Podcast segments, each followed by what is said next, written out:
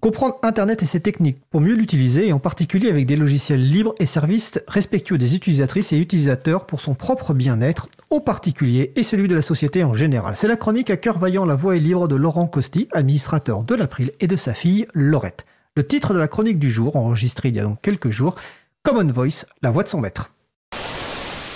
Hello Laurette, euh, ce n'est pas un peu soudain ce départ pour l'Espagne euh, dans le cadre de tes études? Tu en avais parlé à tes parents au moins? Ouais, je me ris juste le projet depuis plusieurs mois et en parle régulièrement, oui.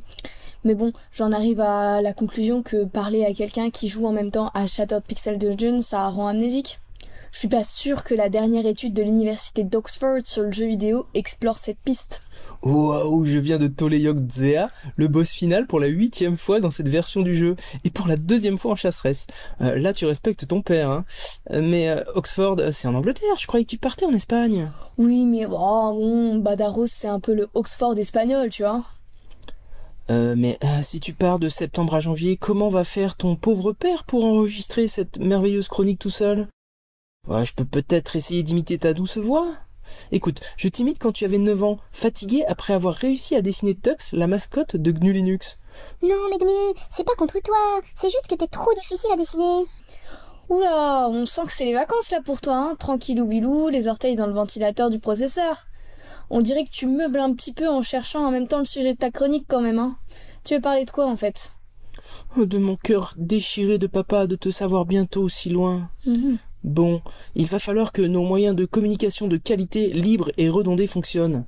Ça me donne l'occasion de revenir sur le mail auto-hébergé que je te proposais et sur ta phrase de la dernière chronique.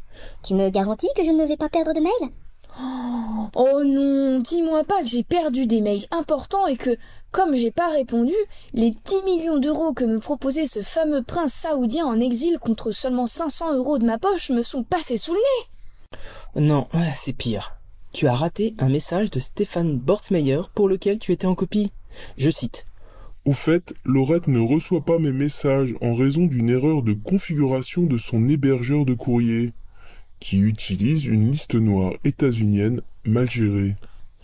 Oh, oh, mais en l'occurrence, il s'agit de ton hébergeur de courrier. Il va falloir que tu me résolves ça, papa. Oh, sinon, on risque des perturbations dans la force de la communication. Oui, on touche du doigt le quotidien de celles et ceux qui ont à gérer artisanalement des serveurs de mail. Il faut montrer patte blanche, signaler que l'on est gentil, le redire souvent et faire attention aux messages d'erreur que l'on reçoit et qui ne sont pas toujours aussi limpides que la goutte de Mirabelle distillée qui sort de l'alambic. Je vais le signaler à Neutrinette, mon hébergeur. Tiens, euh, en parlant d'alcool, on pourrait grave faire une chronique avec genre euh, une analogie, un octet égale une goutte d'alcool de Mirabelle, et, et montrer comment la quantité de données augmente chaque seconde dans le monde. Oh, ce serait très démonstratif, non? Et puis super original aussi. Euh, romantique ou Mirabelle ancestrale, c'est juste le parfum de l'analogie qui change, mais je peux illustrer cette forme d'inconscience de la taille des données dans la vie quotidienne avec une mésaventure extraordinaire arrivée récemment dans les contreforts des internets. Oh oui, raconte-moi comment tu as aidé une chouette colonie à publier articles et photos des petits loupiaux et loupiottes qui baltifolaient. Oh, j'ai fait simple. J'ai recommandé de prendre un service clé en main proposé par un hébergeur ayant pignon sur rue de vélo. Il y avait un giga d'espace. Réaliste pour deux semaines d'activité de colonie. Ah bah oui, puis en supposant que les photos déposées tournent autour du mégaoctet, on va négliger ici les textes devant le poids des images, et puis on va supposer qu'il n'y avait pas de vidéo à déposer. Ça laissait la possibilité d'exposer 1000 photos en deux semaines, ce qui est très raisonnable. Mais c'est sans compter le paramétrage par défaut des appareils utilisés. Alors qu'une image d'un mégaoctet suffit largement pour un affichage très honorable sur un écran de grande taille, on oublie la compétition technologique entre marques. Regardez, je fais les plus grosses photos, j'ai trois objectifs et je suis tout vert. Achetez-moi. Il est alors courant d'obtenir par défaut des images tournant autour de 5 mégaoctets. Et parfois c'est même 8 à 10 mégas. Et bam, on passe de 1000 photos à 200 si on dépose comme un joli petit cochon rose les photos sorties directement de l'appareil. Pas étonnant qu'on atteigne alors la capacité maximale de l'espace disque attribué dans ces conditions. Mais du coup, quelle voie doit-on suivre si on veut quand même un joli site de colonie de vacances avec toutes les photos qui vont bien? Oh, plein de choix s'offrent à toi. Il y a d'abord la technique ovino consommatrice, appelée aussi technique Windows Apple. Tu as un nouveau besoin? Tu rachètes. Et si tu as les moyens, bien sûr, sinon tu craques. Euh, de tristesse, hein. Et en plus, si tu rachètes, tu seras dans le vent avec un appareil aux couleurs de l'été. Là, en l'occurrence, dans notre exemple, consommer ovinement consiste à payer pour un hébergement plus cher, mais avec plus d'espace. Mais c'est finalement une autre voie qui a été choisie, celle de réduire la taille des photos déposées sur le site, tout simplement. Oh, bande d'anticapitalistes, ce n'est pas joli joli cette consommation raisonnée. Mais revenons à nos ovins de Bourgogne. Comment allons-nous communiquer quand tu seras en Angleterre ibérique? D'abord, euh, je t'en prie, on évite les vocaux. Hein. Il semble que c'est une pratique hyper développée. Instagram et Snapchat, entre autres, ont remis au goût du jour le répondeur de mamie. J'imagine que c'est parce qu'il n'y a plus de cassettes à bande magnétique que cet usage passe pour une disruption majeure. D'autant qu'il n'y a rien qui change. Hein. J'ai un pote qui m'a dit que ça le saoulait d'écouter ce genre de message, que c'était trop long. Comme quand on rappelle les gens qui nous ont laissé un message sans écouter ce qu'ils ont déposé. Hein. On pourrait se poser la question par contre de savoir pourquoi cette fonctionnalité a été poussée et pourquoi elle est utilisée alors qu'un message audio est de l'ordre de 100 à 1000 fois le poids du texte équivalent. Oh, je vois plein de raisons et comme tu es perspicace... Et m'inspirer par Je suis sûr que tu peux en évoquer au moins une ou deux. Bah, c'est déjà un moyen de contourner le problème pour les personnes qui sont pas à l'aise avec l'écrit par exemple. Mais on pourrait aussi y voir la volonté pour les réseaux sociaux d'attirer les plus jeunes qui utilisent pas de clavier. Pas mal. Si cette chronique était gamifiante, tu gagnerais une rustine à réinvestir dans notre boutique en ligne pleine d'objets virtuels hyper cool. Oh joie. Et puis aussi en encourageant des vocaux plutôt que des messages textuels, on réalise la prophétie du besoin toujours plus grand d'infrastructures ou de nouvelles technologies, comme la 5G par exemple, pour pouvoir transmettre toutes ces données. Bravo, encore une rustine pour toi. Bon, à moi cette fois. Sans doute un argument à deux rustines d'ailleurs.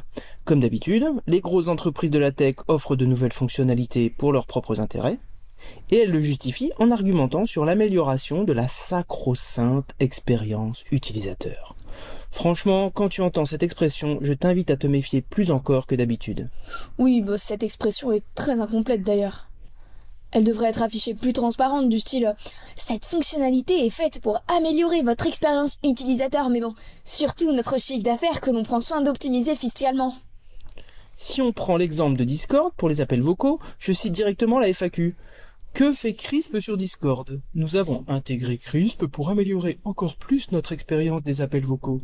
Nous utilisons l'apprentissage automatique pour supprimer les bruits de fond qui ne sont pas des voix humaines, comme des aboiements de chiens, les aspirateurs ou les claquements de porte. Bon, au moins ils sont honnêtes. Ils écrivent bien notre expérience, bon, c'est la leur qu'ils veulent améliorer, pas la nôtre. Effectivement, et au passage, ça révèle que les conversations sont scrutées. De là à ce que ces données nourrissent le RIA privé, Bon, moi, je préfère les projets qui nourrissent les communs numériques.